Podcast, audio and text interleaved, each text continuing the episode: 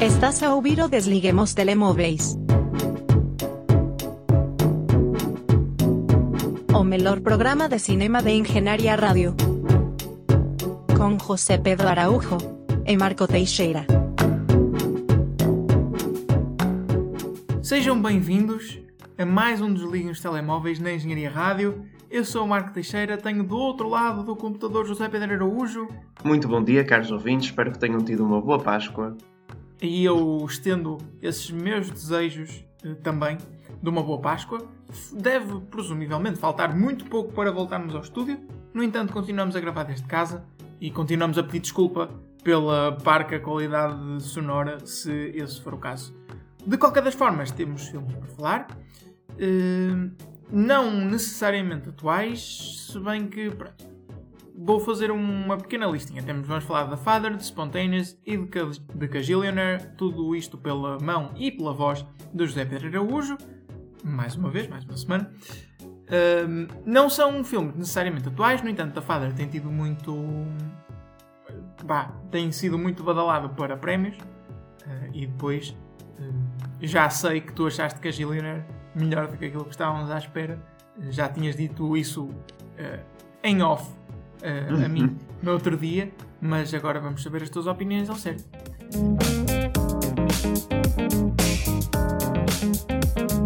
E começamos Sim. com The Father.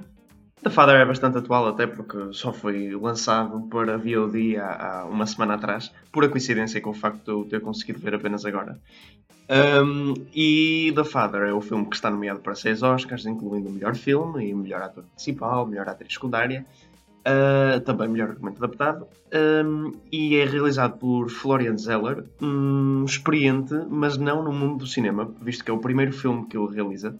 Um, porque este é um dramaturgo e é um dramaturgo conhecido, entre outras obras, por escrever um, uma peça chamada The Father. Uh, e, uh, e, e, portanto, ele é- Relacionados é, ou o- não? relacionadíssimos, visto que esta é a adaptação assim. Uh, portanto, ele escreveu a peça, uma peça que foi bastante celebrada, e agora decide ele, por mão dele, como realizador e também escritor do, do- mais do que da, da peça, também do argumento, um, uh, mandar este filme para o cinema e quer dizer, para o cinema, agora mais ou menos Uh, e, e, uh, no processo arrecadar um- uma nomeação para o Oscar de melhor argumento adaptado também. O que é interessante só um à parte. Claro que é adaptado porque existe uma peça já mas visto que foi exatamente o mesmo homem escreveu a peça escreveu o argumento. E que o realizou é um bocado ingrato não estar a ser nomeado para o original né? foi tudo da cabeça dele. Ele está a ser uh, uh, nomeado para adaptado quando ele adaptou de uma obra dele. Acho interessante. Bem mas The Father é sobre, e isto é o que a sinopse diz, e ao falar deste filme eu vou ter que falar mais do que isso. Eh, Custa-me um bocadinho porque, e provavelmente se viram o trailer, o trailer desmistifica já isto, mas, mas eu não estaria à espera porque eu fui um bocado cedo para o filme, sabendo apenas que o filme era sobre. Anthony Hopkins é um pai com, eh, a ficar com demência, Alzheimer, amnésia, qualquer tipo de esquecimento, pronto, está a ficar maluco aos poucos. Olivia Colman é a filha dele, uh, que vai lá esporadicamente, uh, quer dizer, esporadicamente, com alguma frequência, uh, no, filme vai com bastante frequência, a tratar dele, e pronto, era tudo isto que eu sabia sobre o filme. Uh, e tu, Deixa-me Marco, tinhas... interromper aí, Diz porque hum, tudo isso que tu descreveste justificava a minha, o meu pouco entusiasmo em ver o filme. Eh, eu já te tinha dito que eu, assim que tivesse que ver este filme, porque inevitavelmente ia ter que o ver e vou ter que o ver eh, por causa de, de todos os, os prémios e, e isso. Eu tenho, tenho e continuo a ter, e vou esperar pelo teu comentário, mas continuo a ter pouca energia para o ver, porque tudo isso grita filme aborrecido. Aquele Sim. filme típico de, de nomeado aos Oscars que nunca ganha ou que raramente ganha, mas com eh, Anthony Hopkins e Olivia Colman, que são dois atores que se enquadram muito nesse tipo de filmes, a própria estética do filme e o argumento. Eh, o argumento parece-me ser assim um bocadinho, não é? Pouco entusiasmante, digamos. É assim, É. concordo contigo no aspecto. Em que, bem, concordo contigo que ele parece um bocadinho isso à superfície. Eu nunca senti isso tanto como tu. Estava bastante mais entusiasmado para ver o filme, mas também por mais amor aos atores principais, a Olivia Colman e Anthony Hopkins, que eu considero dois excelentes atores, hum, do que outra coisa. Ah, e, e- e, de facto, o argumento aí concordo contigo. É, é ainda um o argumento, atenção, o argumento em termos de história, não um argumento em termos de real. Sim. Uh, é, é, um, é um pouco é, é pouco substancial. Uh, não estou a dizer por isto que a nomeação seja não merecida. É 100% merecida, é até a minha escolha para vencedor. Uh, mas uh, puramente com base no diálogo, mais do que propriamente o argumento. Mais propriamente a história, desculpa. Sim, mas aqui estamos a falar só da capa do filme, não é só do. Sim, sim, sim. Não ah, do capa... conteúdo. E a, capa, e a capa que estamos a ver no MDB até é aceitável, mas há uma outra capa que mostram, por exemplo, no Letterboxd, que é apenas a cara do Anthony Hopkins em grande plano e depois um pouco mais atrás a cara de Olivia Colman, que é péssima. Não sei quem é que andou a fazer o design gráfico à volta deste filme, mas precisa urgentemente ser despedido. Bem, dito isto, uh, The Father um, usa uma, uma técnica durante o filme inteiro e é, no fundo, uma gimmick que eles usam durante o filme inteiro, que o filme inteiro se apoia aí, mas que o torna extremamente interessante que é fazer-te ver tudo da perspectiva da personagem de Anthony Hopkins, uh, no sentido em que o filme passa-se praticamente todo num apartamento, todo. também é uma peça. E tem muito, muito. Um, dá para ver que é uma peça. Eu quase que adivinhei que era uma peça antes de saber que era uma peça, porque é extremamente ancorada em diálogo, tem poucas personagens e passa-se quase tudo no mesmo espaço. Um, portanto, transmite mesmo essa ideia de peça. Eu até costumo gostar da maioria dos filmes baseados em peças porque de facto tem diálogo bem escrito. Normalmente muito dele é adaptado da peça também. Um, e os teatros não podendo uh, assentar demasiado na riqueza do cenário, uh, têm, que, têm que ter bom diálogo para serem conhecidos e bons, muitas vezes. A não ser que sejam tipo cast. Mas musicais é outro mundo à parte. Gosto que estávamos a pensar exatamente na mesma coisa. Nas musicais e teatro estão separados. Um, e, eh, e, o que acontece com The Father é que uh, é, o que tu vês é mesmo uma jornada pelos olhos da personagem principal e sempre acompanhando a personagem principal, no sentido em que está tudo constantemente a mudar em termos de história, e por isso é que a história é pouco substancial também, porque tu nunca sabes o que é que é verdade. Uh, porque ele está sempre a ver coisas diferentes, incluindo atores diferentes para as personagens, exceto ele próprio, né? Um, uh, uma coisa que eu também acho que este filme está nomeado para Best Production Design, portanto, cenário, e merecidíssimamente, porque o apartamento onde ele vive está sempre ligeiramente a mudar de forma, a, a mudar de mobília, a mudar de cores, a mudar de. Uh, e mesmo quando tem algumas dream sequences ou algumas sequências que se passam noutro sítio, é tudo uh, à imagem do apartamento, os corredores e as portas e as salas. Uh, portanto, tem tudo para estar sempre dentro do apartamento, independentemente de onde estejas. Um, e, uh, e, e, o facto da história, tudo o que acontece numa cena, que o filme é muito pautado por tens uma cena e depois a personagem de Anthony Hopkins uh, experiencia uma espécie de transição fechando-se numa sala ou assim, depois sai e já está noutra cena diferente, sendo que os atores podem ter mudado ou a história pode ter completamente mudado e o que tu sabes até ali é o que a personagem sabe. Ele pergunta, ah, mas isto não tinha acontecido assim? E as personagens dizem, não, pai, não, isso não aconteceu assim. E ele, ah, ok, ok e começa Deixa-me fazer aqui um paralelismo com o que acontece em I'm Thinking of Ending Things, só que aí o filme não era propriamente bom. Eh, ainda não me disseste a tua opinião sobre isto propriamente dita, mas aparentemente tens como um filme melhor. Uh, sim, não, não é bem a mesma coisa. I'm Thinking of Ending Things é um filme que é muito mais uma charada para o espectador, porque, primeiro, além de ser muito mais denso em termos de diálogo também, um, acaba por ser, acho que a única comparação que eu fazia em termos de positivo era as performances. Um, mas a, a, a Thinking of Endings é, é, é, muito tenso para ti, é difícil de desenvencilhar. The Father, quer dizer, é confuso de uma certa forma, mas tu percebes sempre o que está a acontecer, porque a tua personagem principal é o é aquele é um gimmick lá, que, é, que é conhecido como o Unreliable Narrator, né? o narrador em que não se pode confiar. E que é literalmente isso, porque os eventos da história estão sempre a mudar. E depois faz com que seja um filme que é, em última análise, muito um character study, porque uh, tu, tu, literalmente praticamente não tens história, porque todos os pedaços de história que tu tens são quase vinhetes que tu tens, são pedaços que tu estás a agarrar, mas que tu nunca tens a certeza 100% se que as personagens que estão a dizer é real. Um, começas a ver um, portanto, um homem que, que, que, tem um bom coração, mas que está a não conseguir encaixar as peças do que está a acontecer à volta dele e por isso começas a, a perder para toda a gente. Uh, começas a ter aqueles sentimentos. Não sei, eles põem-te mesmo no, nos olhos da personagem principal e fazem-te ver como seria entrar numa espiral de demência e, e quão frustrante é. Uh, e que muitas vezes se diz, ah e tal, mas isto é, é, pior para as pessoas que estão à volta, como é óbvio, para as pessoas que estão à volta é horrível também. Mas um, pensa-se, pronto, a própria pessoa está maluquinha, nem sabe bem o que está a acontecer. Mas não, não é bem isso. Uh, por um lado é, não, não, também não sabe bem o que está a acontecer, mas quando se começa a perceber também é todo um sentimento, não sei, acho que o filme lida muito bem com isso. Ancorado por uma performance espetacular, que é sem dúvida. Pá, eu tinha Riz Ahmed como meu vencedor do Oscar de Melhor Ator, é uma excelente performance, estaria também muito contente se ganhasse. Ah, mas depois de ver Anthony Hopkins, opa, é um veterano, ele sabe o que está a fazer e faz uma performance muito boa, que me, entrou, que me sugou completamente. Me fez esquecer que era o Anthony Hopkins, que é uma coisa difícil. Por exemplo, um ator como Tom Hanks não me consegue fazer isso. Eu acho que Tom Hanks é um bom ator, mas eu nunca consigo ver um filme de Tom Hanks e esquecer-me que é o Tom Hanks. Pronto. Um, e, eh, e Olivia Colman, que é uma atriz que também tem vindo a subir muito, começou a carreira numa fase mais, mais ou menos tardia, uh, também com o seu ar muito British, igualmente a Anthony Hopkins, são os dois ingleses. Um, também faz uma excelente performance e, e, e, o Oscar de melhor atriz secundária também não lhe seria mal entregue. Um, pronto, e, e The Father é um excelente filme, muito melhor do, do, que eu estava à espera. Também porque usa essa, essa, esse, esse dispositivo, essa, essa maneira de contar a história, que é o que faz o filme inteiro. Uh, é o que faz o filme vingar, é o, que é o que destaca o filme, é o que torna um filme interessante, ao contrário do que tu achavas que parecia um bocado aborrecido e tal. Uh, eles dão um, um, twist desde o início e, a, a, história é contada de uma forma muito interessante. O filme tem uma hora e quarenta, não é excessivamente grande. Portanto, também não há. Pronto, não é enjoativo ao ponto de estar sempre a mudar de personagens, histórias, salas. Mas é, é feito de uma forma que é muito fluida e tu consegues perceber. Uh, de história para história, quase, ou do que está a ser contado. Um, pá, não sei, uh, aquilo transita muito bem e consegue-se mesmo sentir o desespero.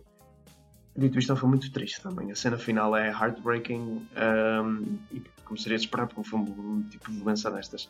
Acho que é um filme que. que não, é, é, um filme de Oscar no sentido em que tem dois grandes atores e que a história é, é muito humana e que pronto, é adaptado uma peça, mas uh, na maneira como conta a história é um bocado um, diferente para filme de Oscar e eu aprecio isso.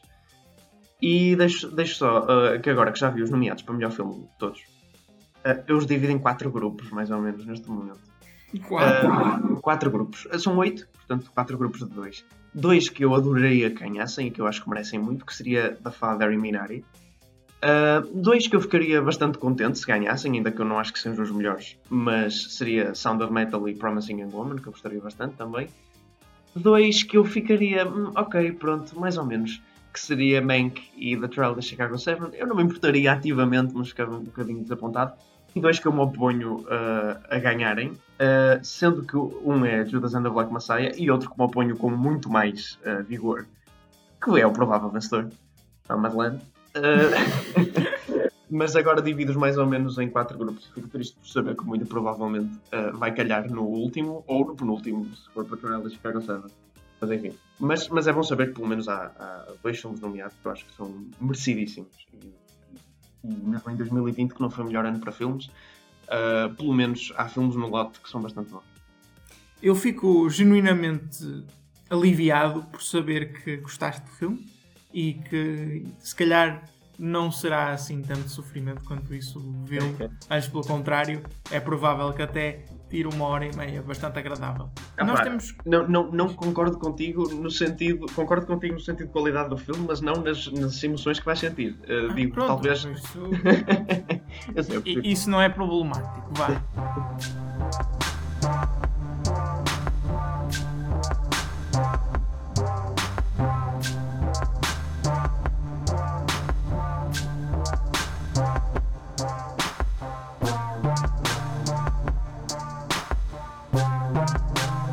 Avançamos para Spontaneous, um filme de 2020 radicalmente diferente a nível temático de The Father. Sim. Porque se The Father é o filme eh, mais sério, calmo, uh, vá melancólico, Spontaneous é o famoso teen drama que de vez em quando cá vem ter a este programa. É, uh, more often than not, né? Uh, já, já trouxemos alguns aqui, curiosamente e vem com spontaneous. Normalmente pela minha mão, desculpa. Normalmente Sim, pela minha mão. Verdade. Uh, e desta vez foste o culpado. Eu penso que talvez seja o meu primeiro. Um, Não, e- tu trouxeste Happy Death Day já há bastante tempo. Uh, Sim, Happy Death Day, mas a Happy Death Day não é bem, é- não é bem um teen drama, é muito mais uh, self-aware, se calhar, uh, e um bocadinho mais uma produção da Blumhouse mesmo, um bocadinho mais virado para o terror. Eu não, eu não lhe chamaria, é, é um teen movie, mas não é bem um drama, na verdade. Uh, e isto também não é bem um drama, e os filmes de Tasso também não são bem dramas, são drama Disney, como The Fault in Our Stars, é um, se calhar um bocadinho mais dramático.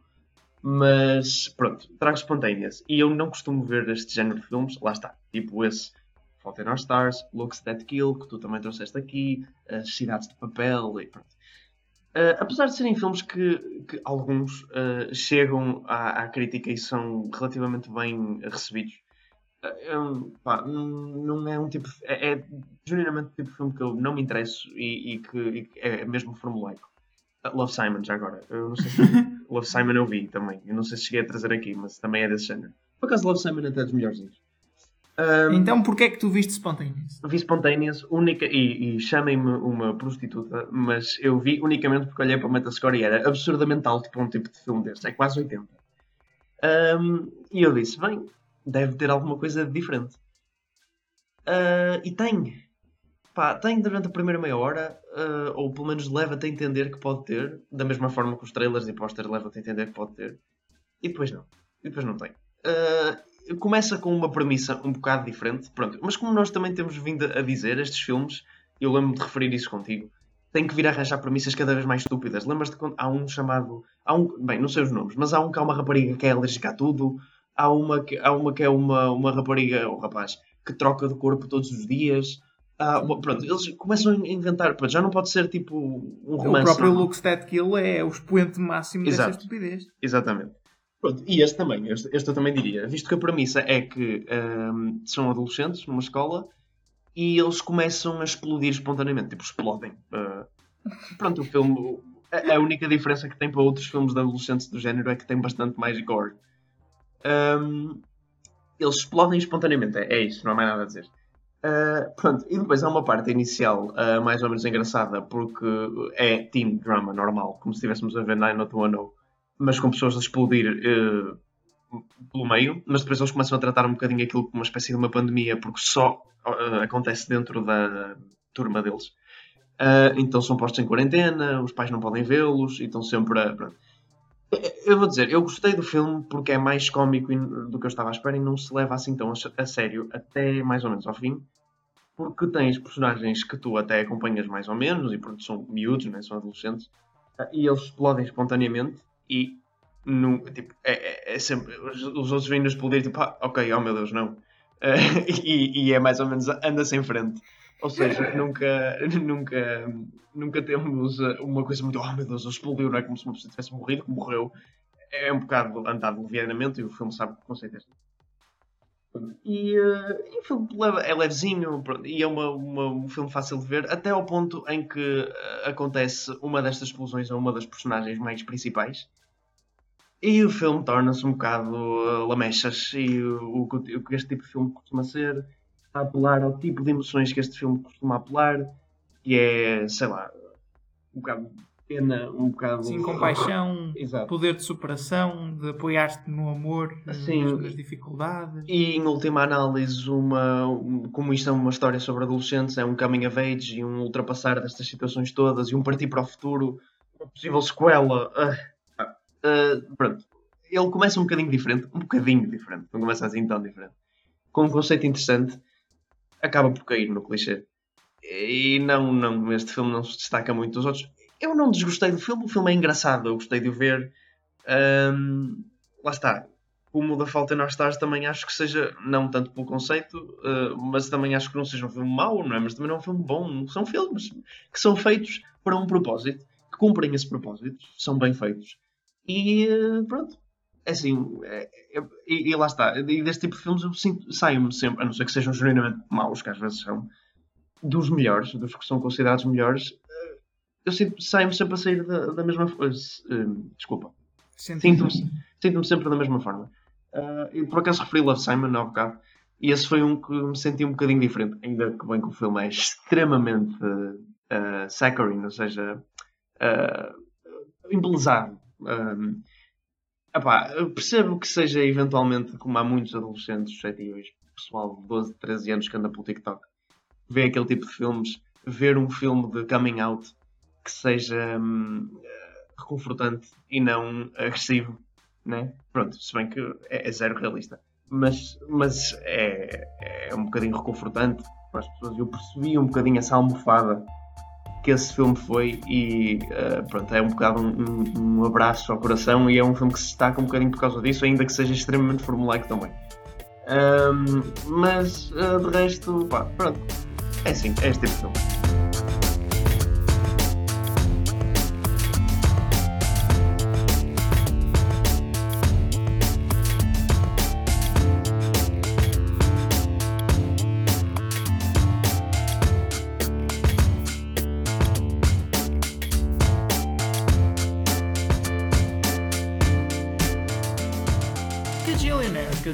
É o filme que se segue nesta nossa lista e também o último.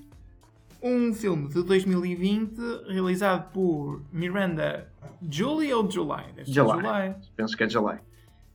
Um, um, filme indie, não é? Ou pelo menos com essa estética indie. Sim, sim. Nós falamos aqui do trailer, nenhum de nós ficou particularmente entusiasmado. Mas tu viste-o e quero saber o que é que tu achaste.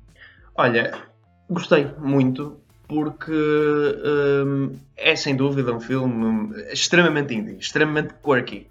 É, é, não poderia ser mais. Um, aliás, eu, eu até vi outro filme de Miranda July depois de ver Cajillionaire, porque gostei de Cajillionaire, chamado Me and You and Everyone We Know.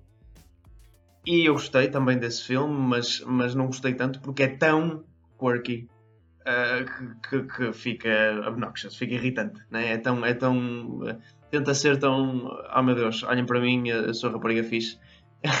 um bocadinho, pronto, tem um bocadinho essas vibes. Uh, que a Gillionaire não tem tanto, é um bocadinho mais autêntico, também é um bocadinho mais polido. Uh, e, e versa a história de, de uma rapariga chamada. Uh, ai, ela tem um nome muito estúpido, porque a, história como ela teve. Eu já não me lembro bem do nome, mas a história como ela teve o nome dela é muito boa, porque foram os pais que uh, deram o nome do mendigo à rapariga, em honra do mendigo, porque o mendigo tinha ganho um milhão de dólares na lotaria ou assim. Bem, uh, tem pequenas histórias também muito engraçadas, mas é sobre uma rapariga e os seus pais que vivem uh, numa espécie de uma mini uh, comunidade. Pois agora estás a andar para baixo, é Old Dolio, o nome da, da, da rapariga, exatamente. Pronto, eles, ela vive com os pais nesta, numa, numa os três, mas eles funcionam mais ou menos como uma sociedade. Uh, eles são ladrões, mais ou menos. Uh, são criminosos, mas nada de. não matam ninguém, nem assaltam bancos, nem coisas do género. Vão roubando coisas aqui e ali para sobreviver. São muito anticapitalistas, muito. Portanto, pais que foram hippies na, na altura jovem deles.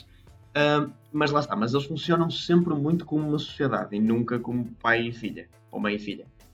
Um, dividem tudo a três, tudo o que encontram, tudo o que conseguem, uh, estão sempre à procura de novas oportunidades e são um bocado tipo uns bancos mercenários. Pronto, e eles, uh, a uma certa altura, deixam de conseguir pagar a renda da casa. Já agora, a casa que tem constantes inundações pontuais, que eles marcam no relógio, de espuma, porque aquilo é a ver de uma fábrica de espuma, o que dá umas cenas.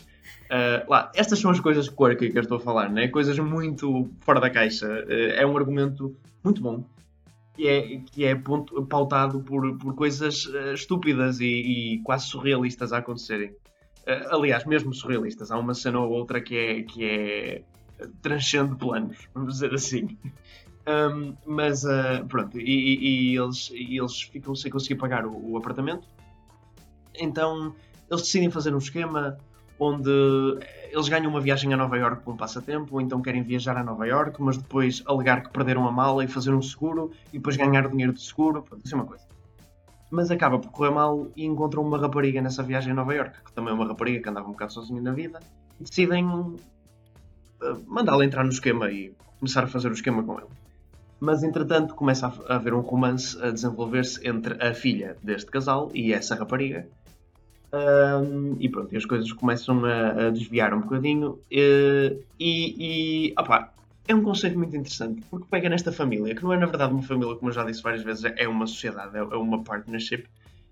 um, e explora até que ponto é que realmente uh, significa ser filho de alguém, o que é que, é, o, que, é que o sangue significa, mas tudo uma perspectiva bastante cómica assim. E também pega nesta personagem principal, que é completamente alienada do mundo, ela é super séria, super um, robótica, uh, e põe-na a descobrir com a nova personagem que vem de Nova York alguns dos prazeres do mundo. Isto também é um, um, um clichê bastante conhecido por uma personagem que não sabe nada sobre o mundo e pô-la a conhecer coisas do mundo, mas, mas resulta às vezes. Um, e, e, pronto, tens uma, uma jornada progressiva dela, ela a perceber como é que os pais, que não são más pessoas, repara, os pais dela não são más pessoas, mas também não são os pais dela, na verdade, são, isso são sócios, são, uh, são pessoas que colaboram com ela. E, e, mas ela vê-os como os pais e também é ela começar a desmistificar isso e depois o filme, não, não vou falar do fim, né? Mas gostei muito do fim do filme. É muito criativo, é muito original. Uh, tem uma cena em particular onde os dois personagens principais se fecham numa casa de banho um, e há uma transição, lá está, como eu já tinha referido, para um outro plano também não estava nada à espera. O filme de vez em quando surpreende assim e dá umas voltas interessantes, não no enredo, mas em cenas em particular. Uh, e pronto, é, é, é, eu sinto que estava a viver dentro de um universo quase no filme, percebes? Não, não me pareceu, ao contrário do outro filme que vi de Miranda July, que não é mau de todo, que me parecia mais a vida real com coisas estúpidas a acontecerem. Aqui parecia que estava dentro de um universo que é muito parecido com o nosso, mas na verdade tem qualquer coisa off e diferente, nem que seja pelos personagens serem tão uh, mas eu gostei muito que a Gillian uh, surpreendeu-me. Não diria que não era próprio, não é como The Father, que não era bem o que eu estava à espera. Era mais ou menos o que eu estava à espera, mas bom, é, é, é o fazer render essa fórmula. Pronto, e, e, que não é bem uma fórmula, né? Fórmula é uma maneira de falar, é um estilo. Uh, o filme não é todo formulaico, o argumento é bastante fora da caixa. Uh, mas gostei bastante e recomendo.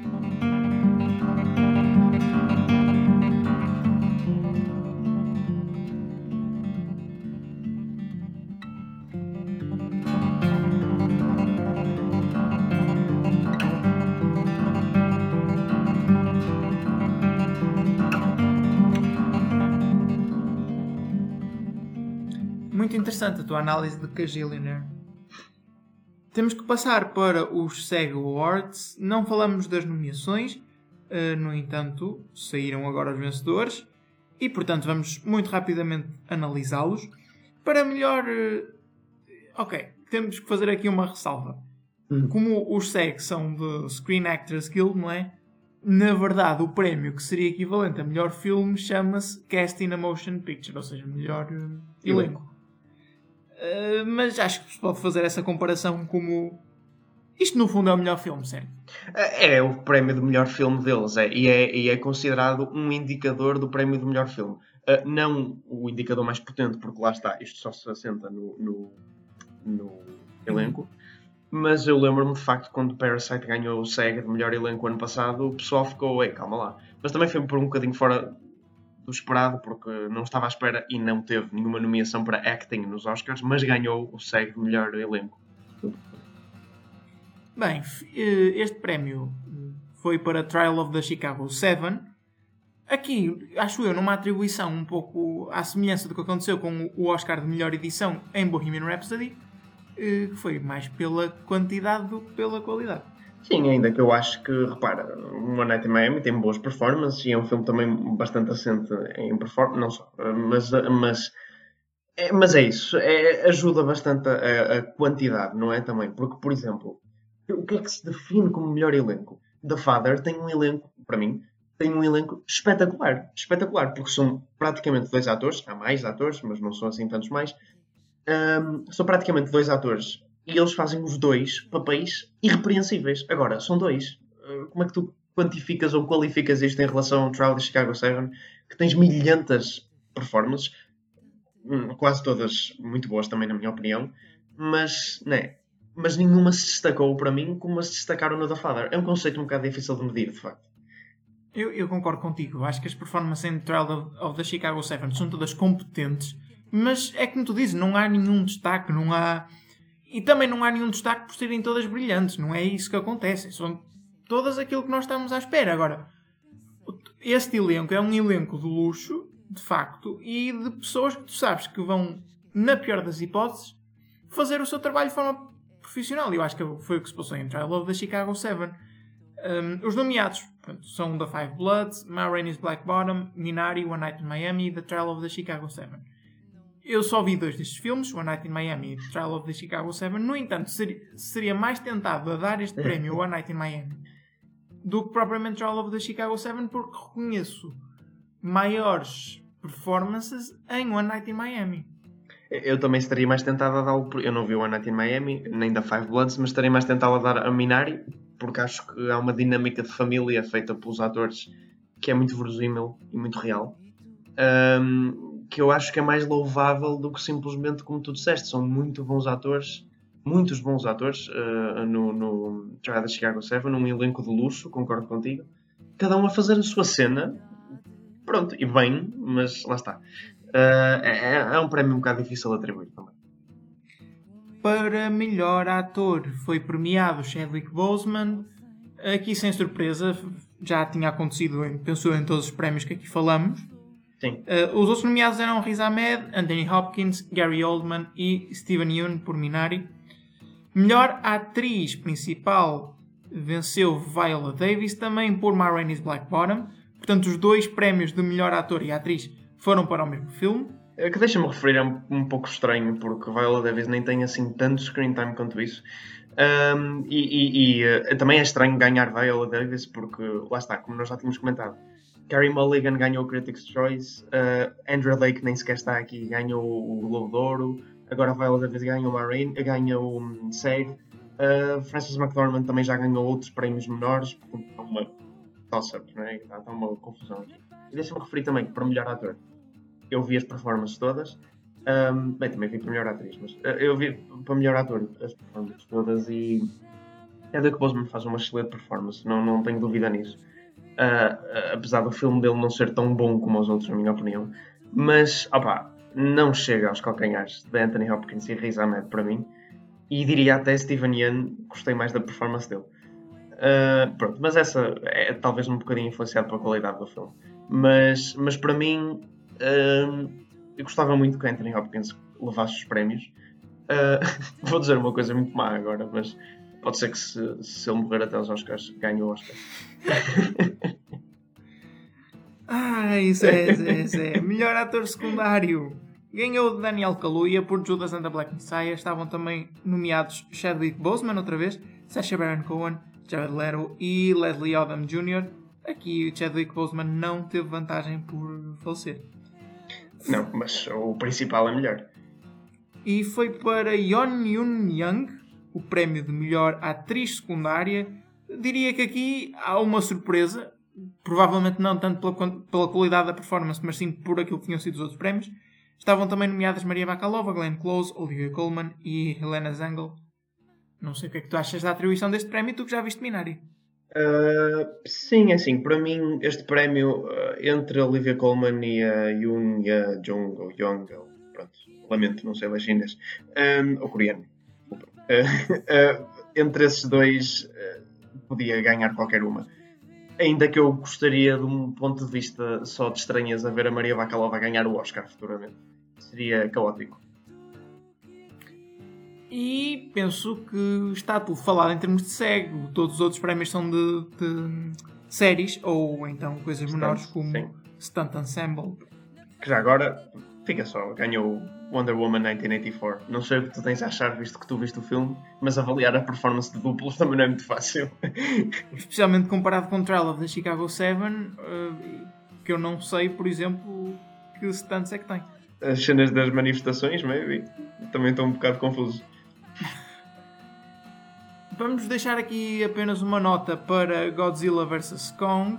Este filme marca o regresso dos grandes filmes ao cinema dos Estados Unidos, não ainda em Portugal. No entanto, espera-se que isso aconteça durante as próximas semanas. E quando digo grandes filmes, pode não ser em qualidade, não sei porque não vi o filme, eh, mas sim em dimensão da produção. Isso sim mesmo com uma pandemia a decorrer. Este filme conseguiu 48,5 milhões de dólares na semana de estreia, o que é eh, genuinamente muito, principalmente se vocês têm acompanhado os números do box office nos últimos meses. Eh, já não me lembro da última vez que um filme fez tanto dinheiro. Sim, Tenet não, não chegou a estes números na primeira semana. Isto também é um indicador do regresso à normalidade, esperemos nós. Uh, e esperamos também pelo regresso do cinema aqui em Portugal, para podermos voltar a falar de grandes filmes e de grandes produções e voltar a ver um, um filme num ecrã grande. Não, Zé? Sim, sim, sim. Sem dúvida. Pensei, pensei que já íamos avançar para outros. Podem voltar a ligar. Não, não. Queria ouvir a tua doce voz ainda. Antes. Ah, muito bem.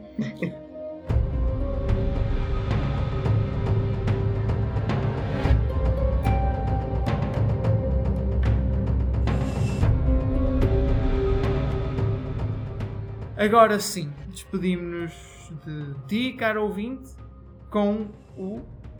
Podem voltar a ligar os vossos telemóveis.